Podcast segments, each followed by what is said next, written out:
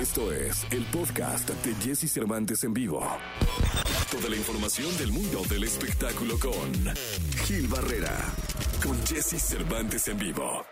Lunes, el lunes 10 de mayo del año 2021, mi querido Gilgilillo, Gilgilillo, Gilgilín, el hombre espectáculo de México. ¿Cómo estás, mi querido Gilgilillo? Bien, mi Jessy, yo creo que tú con el Atlas debes estar incontenible. No, bueno, ¿qué te digo, Gil? Yo tuve la oportunidad de ir al, al- al estadio, de estar ahí con mis rojinegros, feliz, contento, además saludando a todas las mamás en este luna. Hombre, ¿qué te digo? Hoy es uno de esos días de gloria, día especial. Mándale un abrazo muy grande a tu madre, por favor. Muchas gracias, mi Jessy. Pues igual, un, un abrazo muy fuerte a todas las mamás, a, a todas las que hacen esa difícil labor, oye, se rifan como los grandes. Y la verdad es que, este, pues tenemos mucho que agradecerles por todo. Y oye, ¿qué te pareció la participación de Ángel Aguilar en, en- cantando el himno nacional en la pelea, en la pelea del Canelo? Oye, vaya polémica que se armó, qué bárbaro, ¿ah? Sí, caray, impactante, ¿no? Pues, Ver ¿sabes todos qué? los juicios. Sí, pues eh, lo que pasa es que hasta donde entiendo, por ley el himno nacional no puede ser tocado en su estructura musical y en su letra, incluso en sus tonos, hasta donde entiendo, ¿no? Pero... Sí, sí, sí. eh,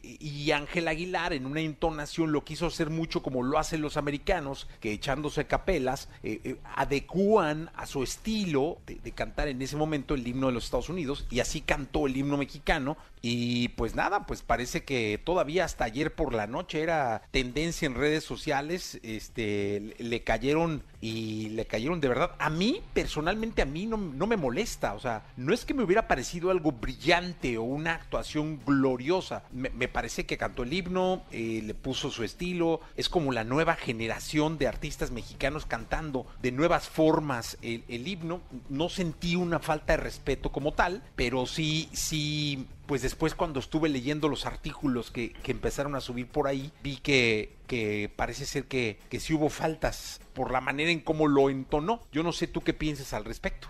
Fíjate que yo creo que, que es demasiado, híjole, se va a ir mal, pero creo que es demasiado exagerada la, la postura con este tribunal supremo que tenemos este, el paredón, en el paredón digital, ¿no? Que a la menor provocación les encanta hacer pedazos a la gente. Y creo que el tema de de- de Ángela va muchísimo más allá de entonar más lento el himno nacional, porque eso era lo que decía, ¿no? Que había que ponerlo rápido, porque eh, ella lo entonó como, como debía ser, no tuvo ninguna gazapo con las palabras, ¿no? Que regularmente eso pasa. Yo creo, y a mí me dejó sorprendido, el entradón que hubo, la espectacularidad con la que presentaron a México, Jessy, lo que hizo Pepe, lo que hizo, eh, lo que hizo, lo que hicieron sus hijos, toda eh, la maquinaria que hay a favor del sentimiento patriota, del sentimiento mexicano, creo que es mucho más grande que si Ángela la cantó en un tiempo diferente. Creo que el esfuerzo por poner el nombre de nuestro país en otro lado, en las circunstancias que estamos atravesando de reactivación económica, en medio de que hay una cantidad de familias que están eh, tratando de superar el duelo de haber perdido casi familias completas y que se reactive la industria del entretenimiento de esta forma, para mí creo que es mucho más, eh, creo que es donde tendríamos que poner el foco y no en estas eh, situaciones tan...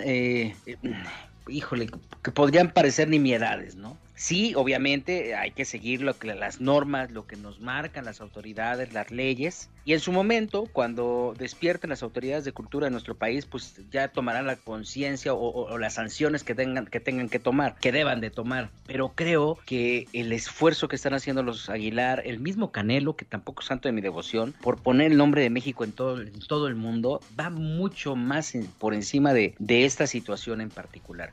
¿Se equivocó Ángela? Probablemente sí, se equivocó porque ella debió haber interpretado o, o entonado, como es la palabra correcta, el himno con las reglas que nos marcan históricamente, pero entiendo que Ángela no, no, no tenía estos in-ears, estos monitores y no se lograba escuchar bien y que por eso alargaba las- los tonos y la, eh, la entonación era mucho más lenta de lo normal. No tenía los monitores y tenía monitores, que esto es producto de su experiencia, de su experiencia limitada, porque no hay que olvidar que es una niña que tiene 17 años, Jessie, y estaba cantando en un evento de casi 50 mil personas, entiendo, y veto a saber los niveles de audiencia, cómo estuvieron para esa pelea, este, con toda la dignidad y con todo el amor por México. Totalmente de acuerdo, me quiero Gilillo. Te- coincido contigo en todo lo que estás expresando y estoy totalmente de acuerdo contigo. Veremos qué, qué pasa. Insisto, todavía ayer en la noche era trending topic este asunto de Ángel Aguilar, pero pues nada, tiene mucha carrera por, y mucho piso por recorrer, eh, mi querido Gilillo. Te escuchamos en la segunda, ¿te parece? Mi Jessy, muy buenos días a todos. Felicidades a todas las mamás. Igualmente, felicidades, mi querido Gilillo. Buenos días a todos.